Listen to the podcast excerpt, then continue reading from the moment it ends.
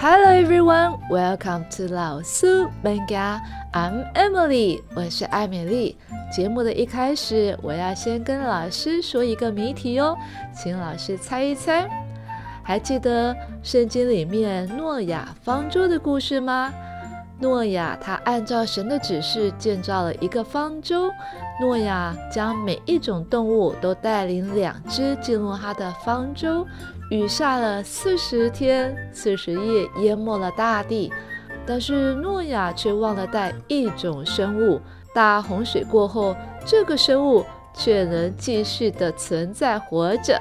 请你想一想，那是哪一种生物呢？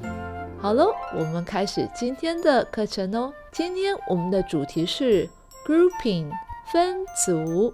Let's get started，我们开始吧。Three of you make a group，你们三个人组成一组。Three of you make a group。Molly, Johnny, Tommy, the three of you as a group. Molly, Johnny, Tommy，你们三个人一组。 Molly, Johnny, Tommy, the three of you as a group. Get into groups of four. 请四人一组。Get into groups of four. Work in pairs. 两个人配对一组。Work in pairs. Pair up with someone. 找一个人分成一组。Pair up with someone. Everyone finds a partner for discussion.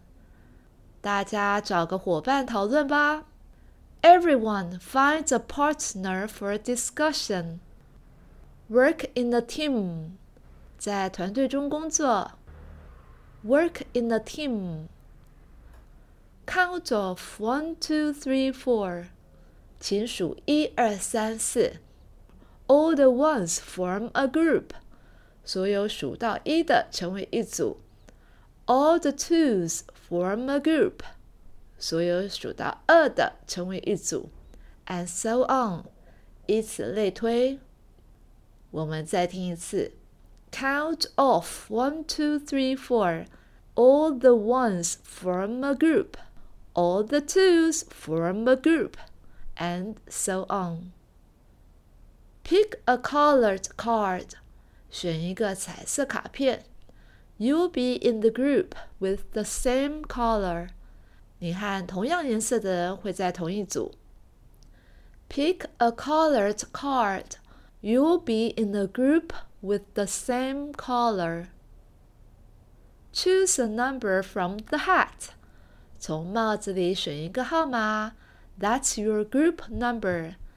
那就是你小组的号码。 Choose a number from the hat. That's your group number. Let's use an online random number generator to help us divide into groups. 我们使用线上的随机数字产生器来帮我们分组。Let's use an online random number generator to help us divide into groups.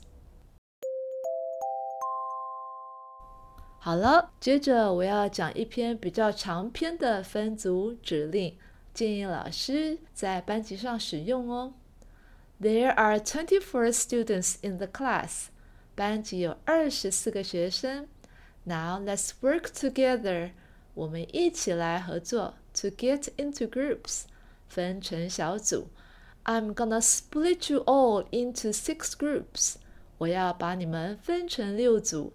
So Twenty-four divided by six equals four. 二十四除以六等于四。That means each group will have four students. 代表每一组有四个同学。Before we start our group activities，我们进行小组活动之前，I want you to know you have five minutes to discuss. 我要让你知道，你们有五分钟可以讨论，and answer the questions，回答问题。I'll be keeping an eye on the time，我会注意时间。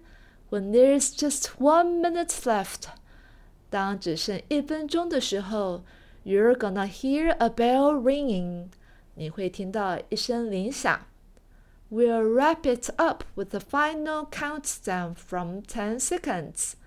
我们会以十秒钟的倒数来结束。When you hear that countdown，当你听到倒数的时候，It's time to head back to your seat，是你要回到你座位上的时候喽。And get ready for the big moment，然后准备我们最棒的时间了。Sharing your group's work，分享你小组的成果。Let's make the most of our time and teamwork。让我们的充分的运用时间和发挥团队合作吧。让我们再听一次。There are twenty-four students in the class. Now let's work together to get into groups. I'm gonna split you all into six groups. So 24 divided by 6 equals 4. That means each group will have 4 students. Before we start our group activities, I want you to know you have five minutes to discuss and answer the questions. I'll be keeping an eye on the time. When there's just one minute left, you're gonna hear a bell ringing. We'll wrap it up with the final countdown from 10 seconds When you hear the countdown, it's time to head back to your seat and get ready for the big moment. Sharing your group's work. Let's make the most of our time and teamwork. 好了，老师，我们今天的课程就到这里喽。Now let me reveal the answer to our riddle. 哇，现在是公布答案的时间了。 你知道诺亚他忘记带了哪一种生物？可是这一个生物却安安全全仍存在在地球上吗？那便是鱼。即使有大洪水，鱼在洪水里面也可以安然自在哟。And that's it for today's episode. 今天的节目就到这里喽。Stay tuned，要继续收听哦。Until next time。Goodbye.